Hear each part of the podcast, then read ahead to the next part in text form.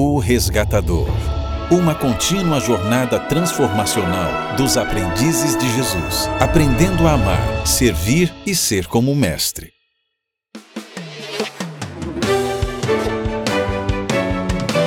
Experimentando Jesus no Evangelho de Lucas, com o Dr. Douglas Pereira. Olá, seja muito bem-vindo, muito bem-vinda a O Resgatador, essa comunidade de aprendizes de Jesus que estão buscando viver como mestre, amando e servindo como ele o fez. Que bom que você está conosco. Nós estamos começando a nossa décima terceira semana do projeto Experimentando Jesus no Evangelho de Lucas. E eu fico honrado com a sua presença, com a sua participação. Como você sabe, essa comunidade, os resgatadores ou do resgatador, ela tem um lema, um lema que nós tentamos viver, seguir. E o lema dessa comunidade de aprendiz de Jesus é o seguinte: Ame o Senhor seu Deus de todo o seu coração, de toda a sua alma, de toda a sua força e de toda a sua mente, e ame o seu próximo como a si mesmo. Esse é o lema que norteia os seguidores de Jesus. É dessa maneira, aqueles que dizem é, ser discípulos de Jesus, aqueles que clamam ser cristãos, devem viver. E já que nós começamos uma nova semana, a nossa décima terceira semana, isso quer dizer que nós temos um novo verso a memorizar. Nós sempre escolhemos um verso daqueles textos que nós estaremos estudando no decorrer da nossa semana. E o verso que eu escolhi para essa semana é um dos meus versos prediletos da palavra de Deus, porque de certa maneira ele apresenta, ele apresenta a essência do discipulado. Ele apresenta a essência do que nós estamos buscando como aprendizes de Jesus. E eu estou me referindo a Lucas 6, 40. E lá nós lemos: Os discípulos não são maiores que seu mestre, mas o aluno bem instruído será como o mestre. De certo modo, essa é a essência do discipulado. Nós não vamos ser maiores que o mestre mas ao aprendermos com Ele e dele, nós podemos ser como Ele através do poder do Espírito. Então vamos focar em ser como Jesus, amando como Ele amou, servindo como Ele serviu. E a única maneira de sermos como o Mestre é através da obra, atuação do Espírito de Deus. E para recebermos o poder, a unção do Espírito para essa transformação que nos levará a sermos mais semelhantes a Cristo Jesus, nós precisamos buscar o Pai a cada dia. Precisamos estar na presença de Deus, ter comunhão com o Espírito, ter um relacionamento com Jesus Cristo, um relacionamento com a divindade, com a Trindade. E nós sabemos que toda vez que nós nos aproximamos de Deus, Deus, Ele está nos aguardando, nos esperando, nos esperando para nos abençoar. E é isso que nós temos é, em Hebreus 4,16, é essa certeza que nós temos.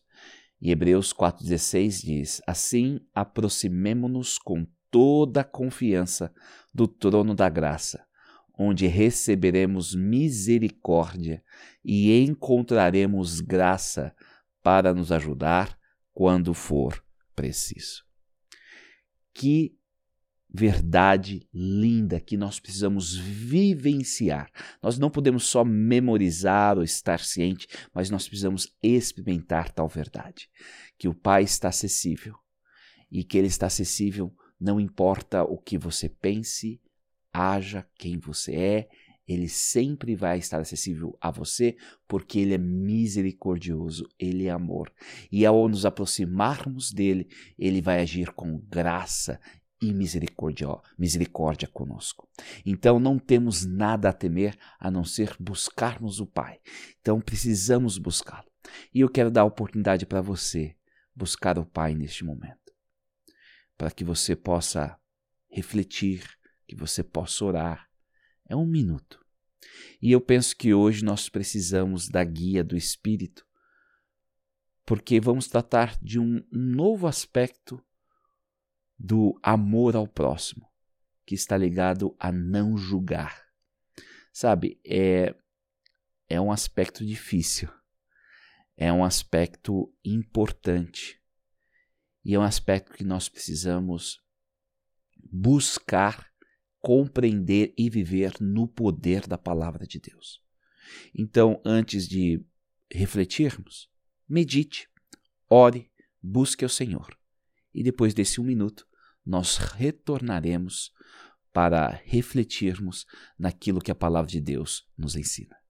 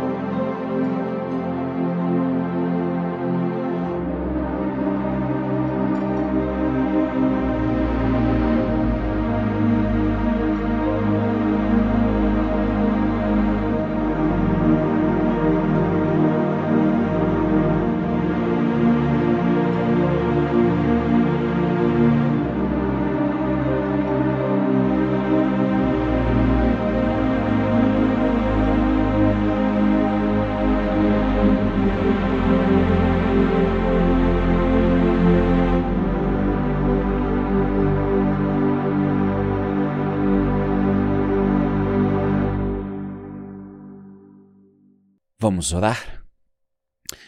Pai, muito obrigado por tuas bênçãos, por tua palavra, por tua graça, pela vida, por Cristo Jesus.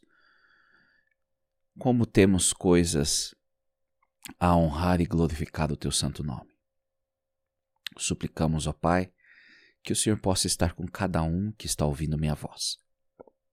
Que o Senhor possa estar com o nosso estudo hoje e que possamos compreender a tua vontade e o teu desejo para a vida daqueles que desejam seguir o teu filho amado Cristo Jesus.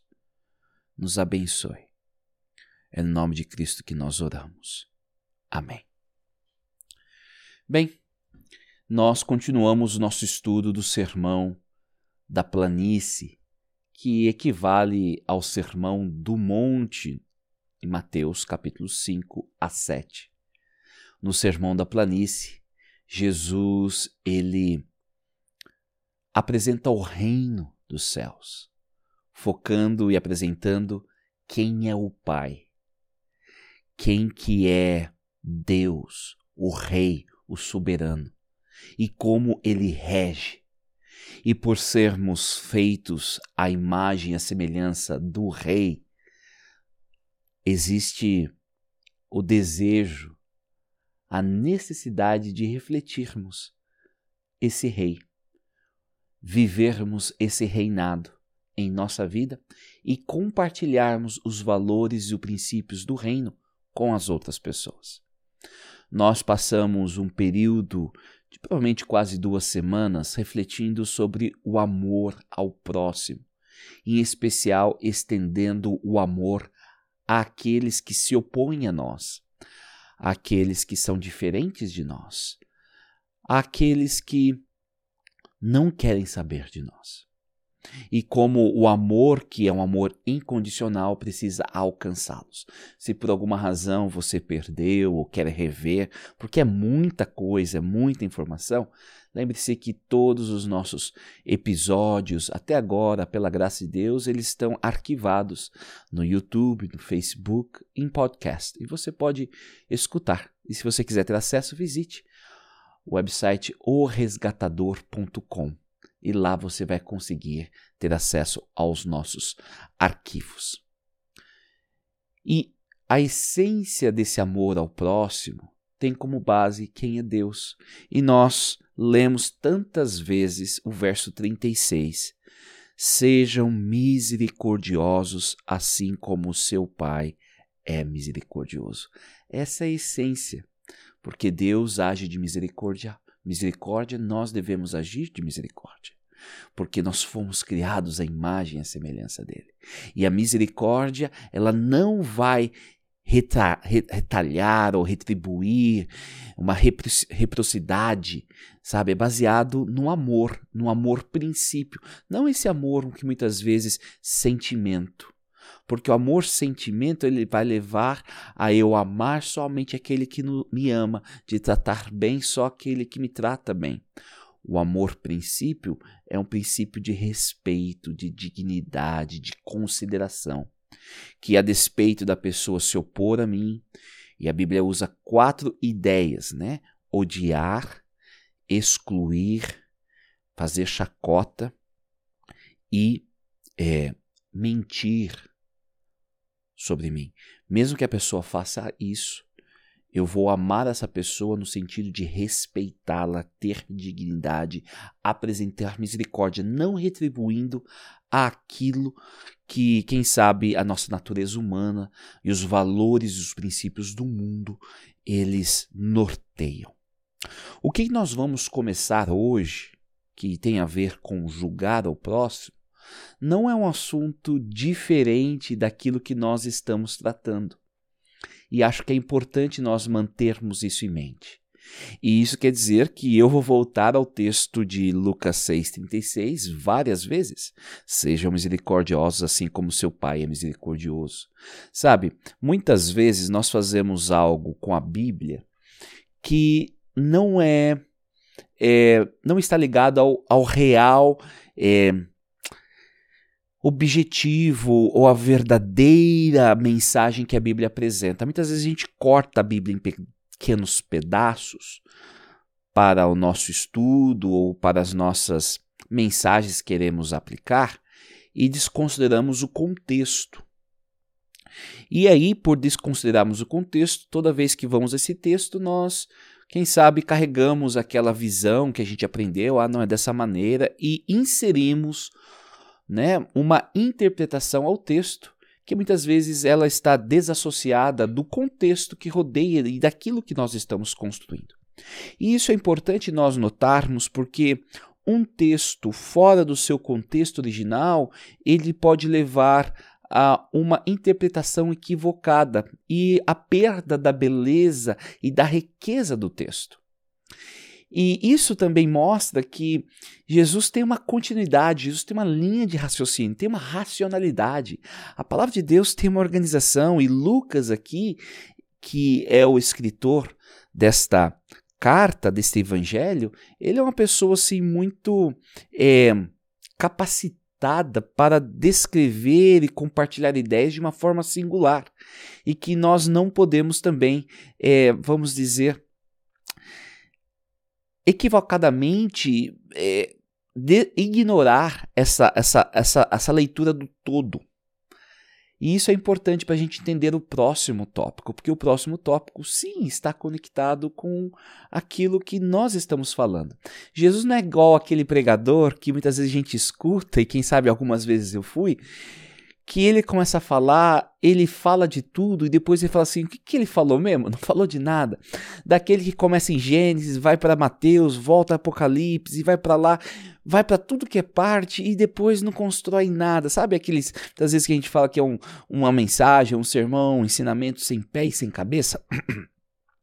Não, o ensinamento de Cristo é um ensinamento é bonito, coeso, que cresce, que desenvolve. E se esse amor ao inimigo, ele reflete o amor, a misericórdia de Deus, o que nós vamos estudar agora, ele também reflete esse amor, essa misericórdia de Deus, no seu contexto. E é baseado nesse contexto que eu quero, quem sabe, apontar alguns aspectos importantes para você. Vamos ler o texto então. Então, Lucas 6, verso 37 diz: Não julguem e não serão julgados. Não condenem e não serão condenados. Perdoem e serão perdoados. O verso 37, ele abre aqui um, um pequeno momento de ensino de Jesus derivado do amor, da misericórdia, que tem quatro imperativos, de certa maneira. Dois no verso 37, dois imperativos negativos, né? Não, não, não julguem, não condenem. E depois tem dois imperativos positivos, um que está no verso 37 e outro que está no verso 38. E depois ali tem uma, um, um desdobramento, um exemplo e uma afirmação de Cristo. De certa maneira, a mesma estrutura que nós vimos. Jesus está trabalhando muito com essa ideia de quatro aspectos nessa porção. Né? Foram quatro bem-aventuranças, é, ali as quatro: é, amem o seu inimigo, é, faça o bem para o seu inimigo, abençoe o seu inimigo, ore pelo seu inimigo. A gente vê esse elemento de quatro bem assim focado. Tá? E aqui a gente vê: não julguem, não condenem, perdoem e deem. Né? Esse seria o quarto, dois negativos e dois positivos.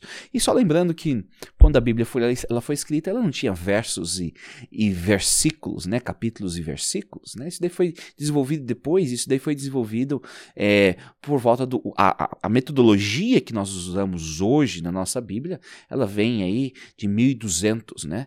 do 13 terceiro século. Né? Então, quase aí 1200 anos depois que a Bíblia foi é, concluída, né? Então essa divisão, então essa divisão muitas vezes ela ajuda, com certeza tem seu valor, mas ela quebra.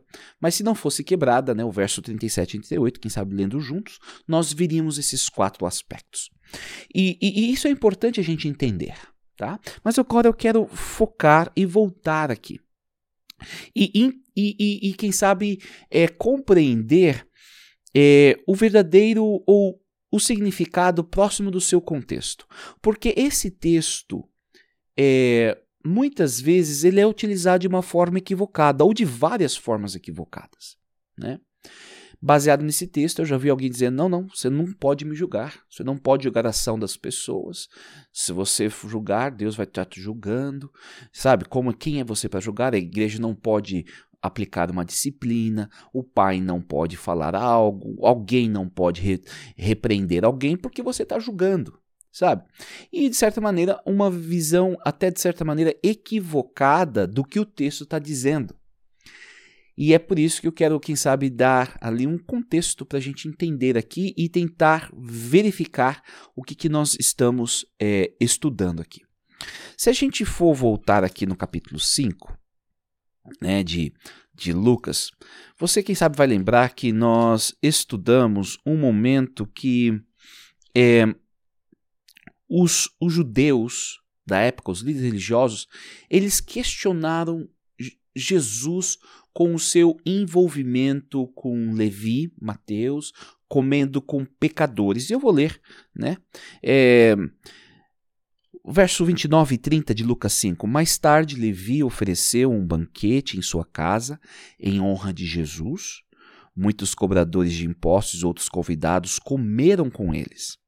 Mas os fariseus e mestres da lei se queixaram aos discípulos: Por que vocês comem e bebem com cobradores de impostos e pecadores?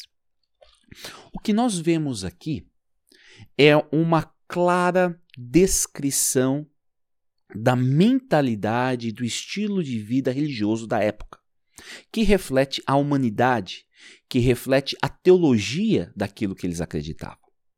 Então, sem conhecer, vamos dizer, a pessoa o indivíduo, às vezes sem saber o nome da pessoa, baseado nas ações das pessoas, aquela pessoa faz isso.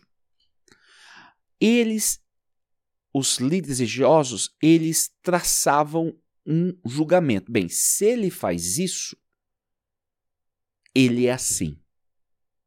Então, existe o que nós vemos aqui é tratar ações e fazer ali um aporte, uma, uma, uma ponte e falar que a essência, a identidade da pessoa é assim. Então vamos dizer, olha, a pessoa foi agiu de forma é, mal educada. A ação dela foi errada, equivocada. A pessoa perdeu o temperamento. Aí eu falo assim: olha, você agiu de forma é, indelicada. Eu não estou dizendo que a pessoa ela é má. Eu estou dizendo que a ação é indelicada. Eu sei que a gente muitas vezes a gente põe tudo dentro do mesmo saco, né? E se a gente fala, olha, a sua ação ela foi equivocada, olha, a sua ação não foi certa, muitas vezes as pessoas escutam, eu não sou certo, eu sou errado, eu sou mal.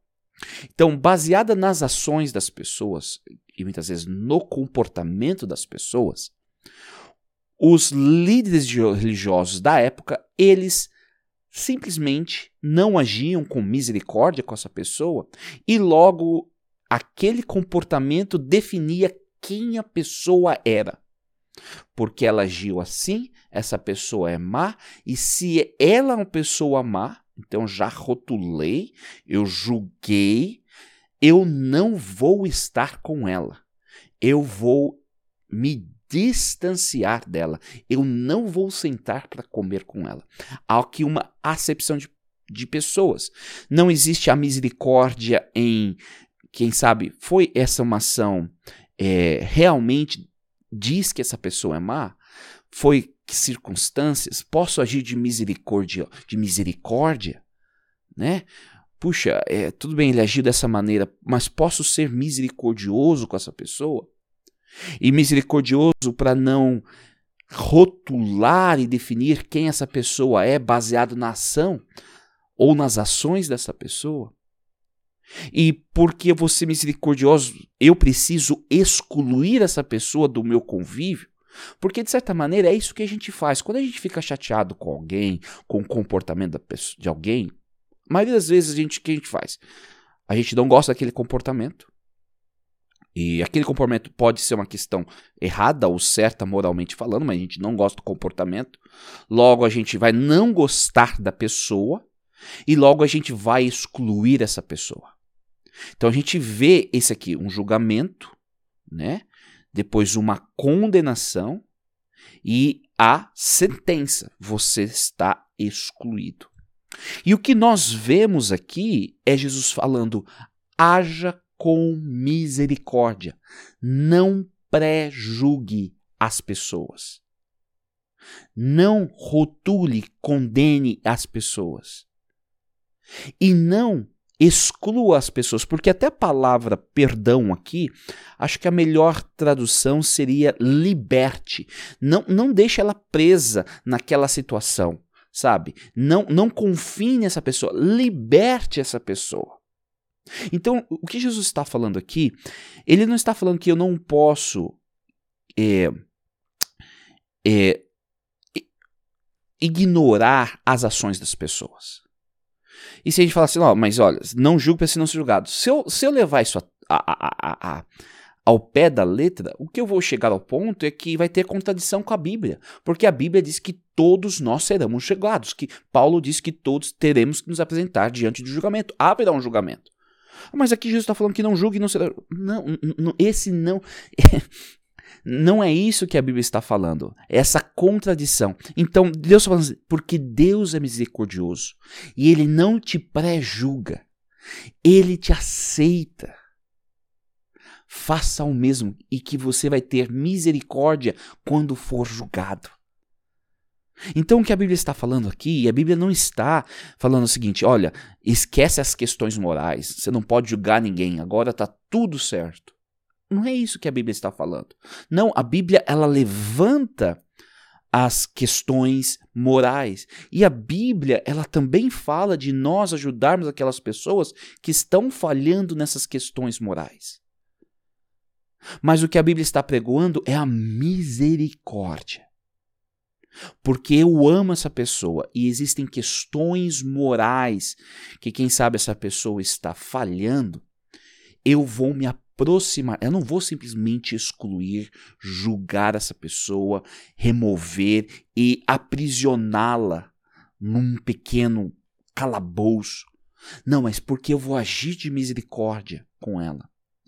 Eu vou me aproximar dela com misericórdia, eu vou falar, querido, a, a sua ação aqui ela foi equivocada. Essa ação ela vai contra o princípio de Deus. Eu não estou dizendo que você é uma pessoa ruim, eu não estou dizendo que você é uma pessoa boa. O que eu estou dizendo é que a sua ação não foi boa, baseado nesse princípio moral. E porque eu te amo, estou aqui para te ajudar. O que, que eu posso te ajudar nessa caminhada?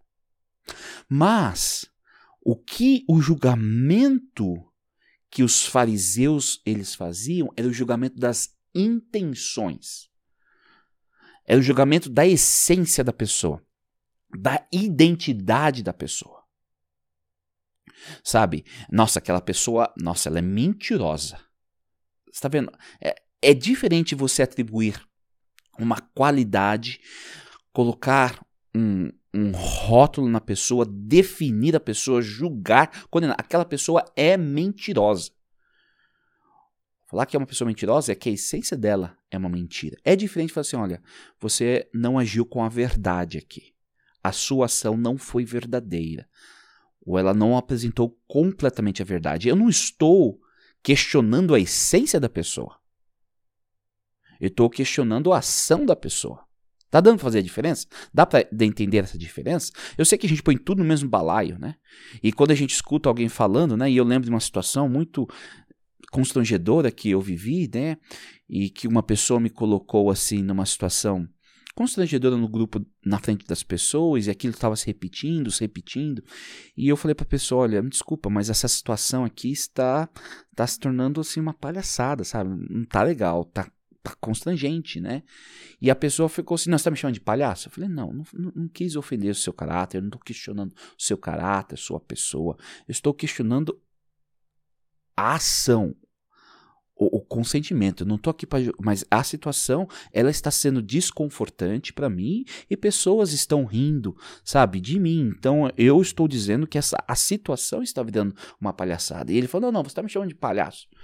E, e, e ali, sabe, a situação escalou, não resolveu tão bem.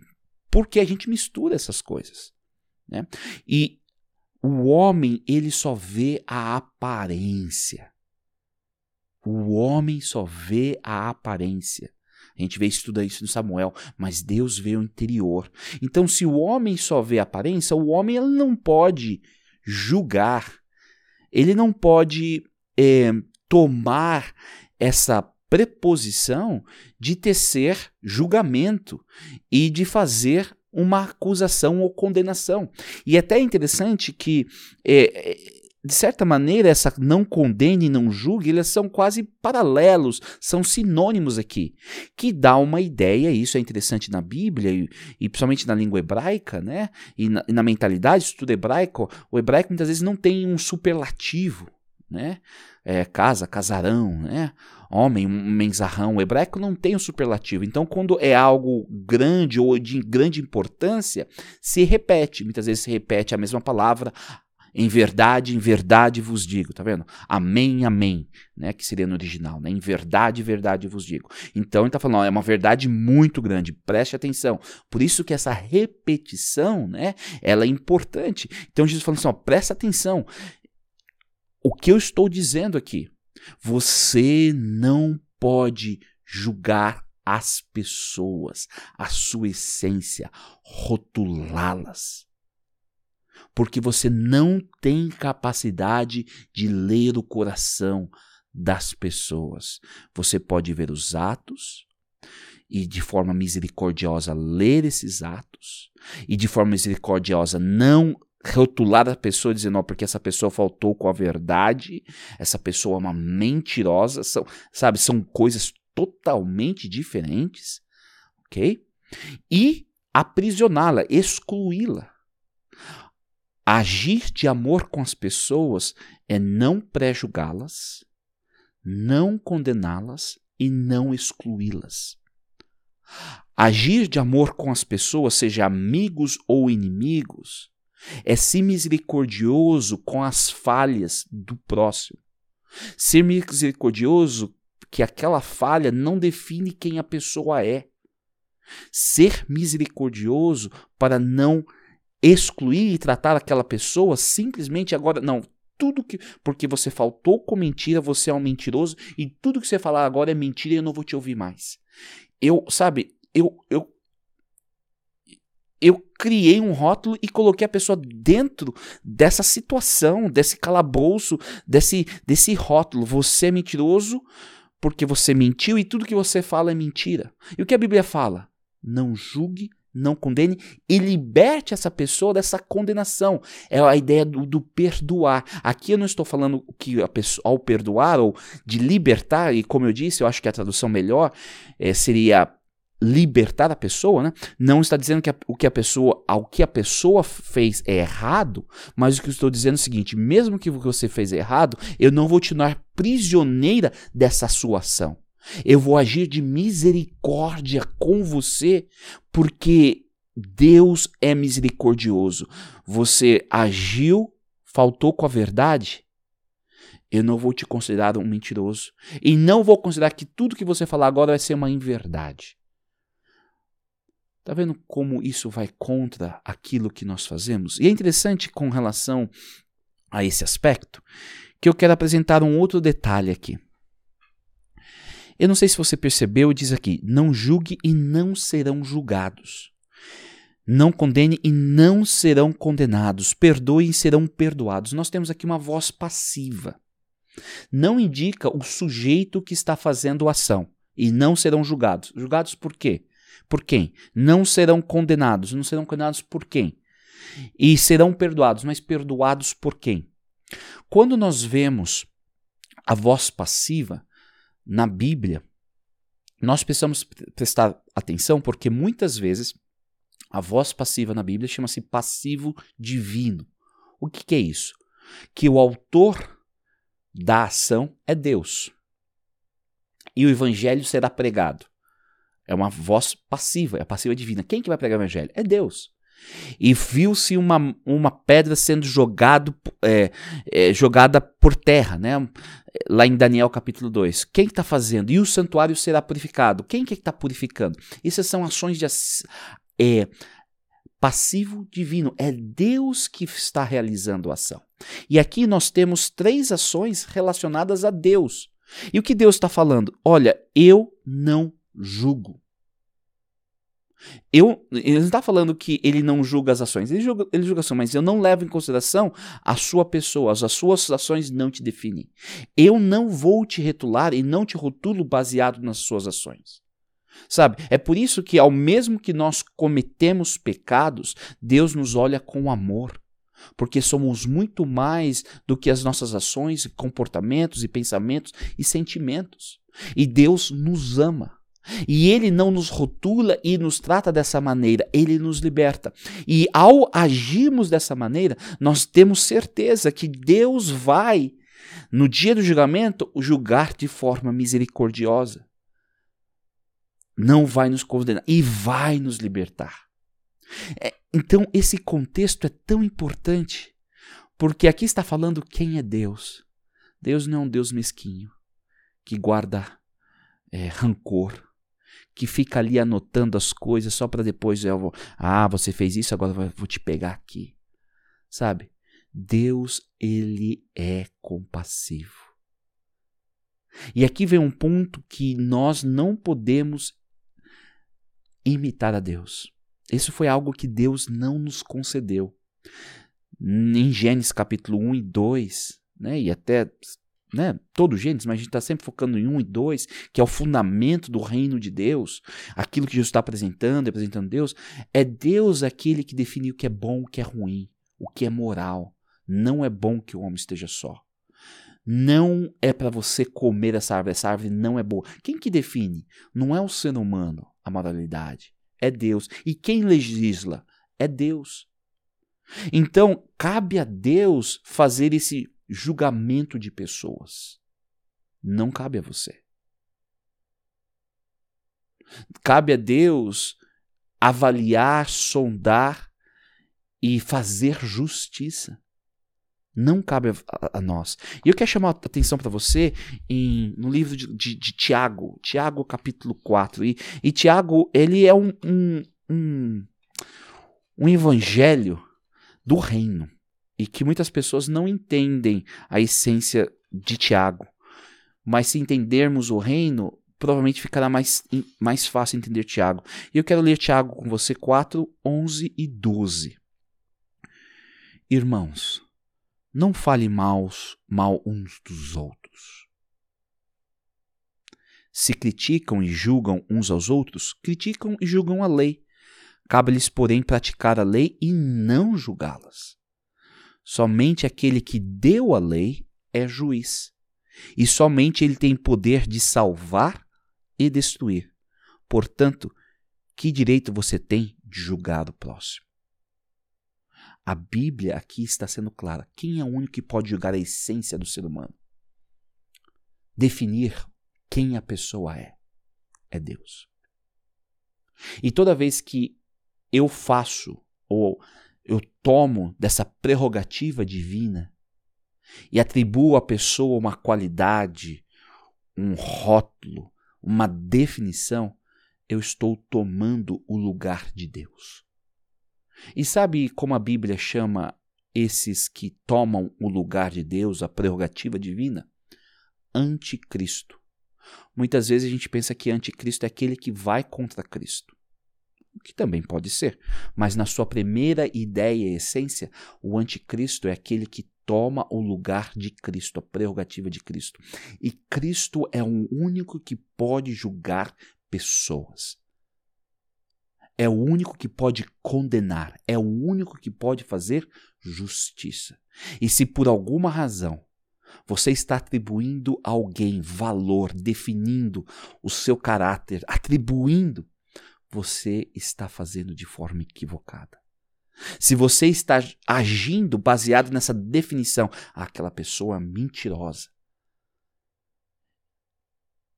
eu não vou acreditar nela, ao você agir dessa maneira, você está agindo como Deus. É por isso que o racismo ele vai contra a essência de Deus, porque você rotula alguém baseado no gênero, você baseado na cor, na, no sistema social, e você vai tratar essa pessoa baseado nesses rótulos, nessas castas que nós criamos. E isso vai contra o reino de Deus, porque Deus é o único que pode definir, julgar e rotular. Ele é o único que pode fazer justiça. E não cabe a mim ou a você. Cabe a Deus. E isso é tão importante nós compreendermos. E como é que Deus nos julga? Como é que Deus nos rotula? Como é que Ele nos trata? Você é filho e filha de Deus.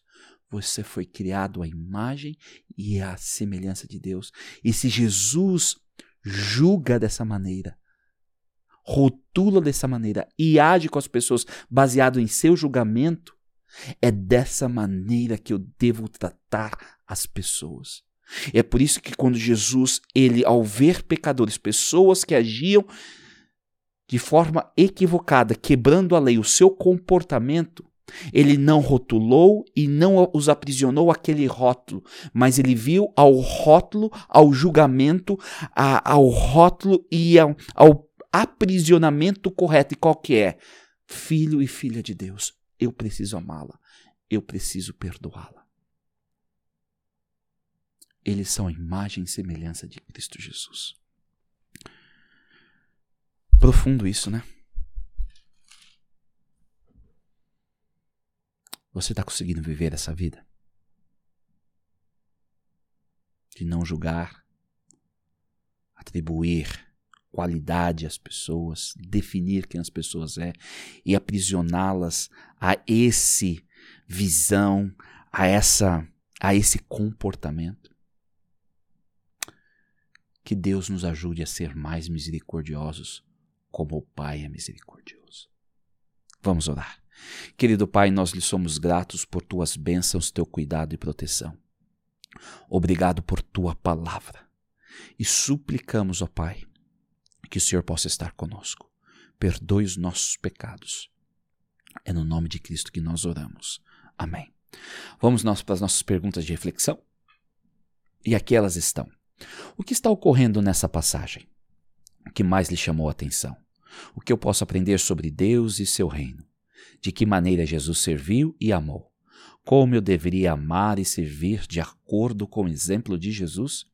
Que passos específicos eu preciso tomar para aplicar essas lições em minha vida? Como eu posso compartilhar essas lições com outros hoje?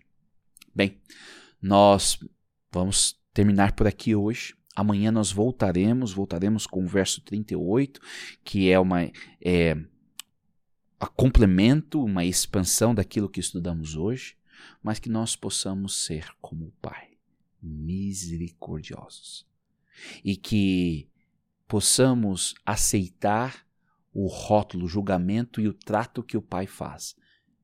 Imagem e semelhança de Deus, filho e filha de Deus. É assim que eu vou tratar as pessoas. Que Deus te abençoe ricamente e espero vê-lo, espero vê-la amanhã.